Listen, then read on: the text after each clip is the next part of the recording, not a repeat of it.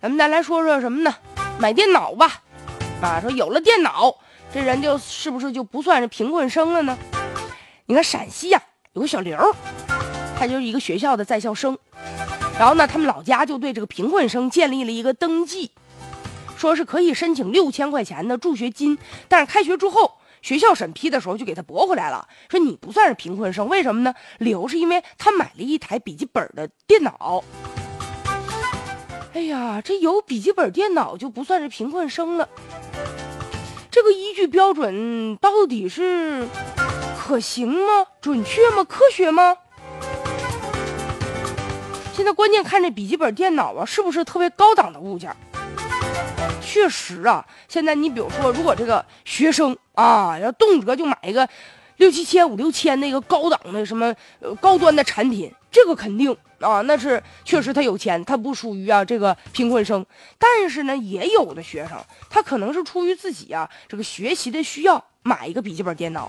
而且吧，你要说这个笔记本电脑啊，在这个几年前啊，甚至十几年前，那确实是挺高端。我上大学那时候，谁要有一笔记本电脑，羡慕的要命，觉得你看这人家就有钱儿。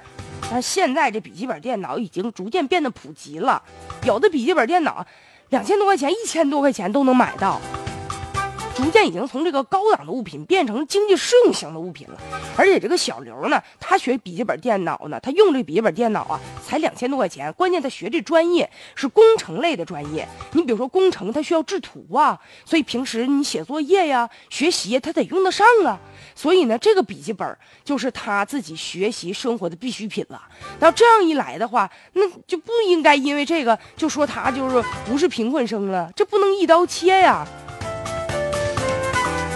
而且学校呢，就是按照的规定啊，是当年二零零七年有一个暂行办法，其中确实是规定了啊，说买这个笔记本不算是贫困了。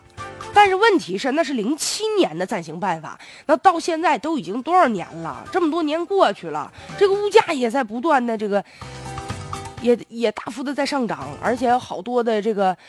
电子产品呢，这个更换、更新换代也是很快的，所以呢，学校也应该呀与时俱进吧，就根据不同的时代的发展，是吧？也不能跟社会脱节。那规定是死的，那人不是活的吗？不能搞这种一刀切呀，让贫困的学生更是雪上加霜啊！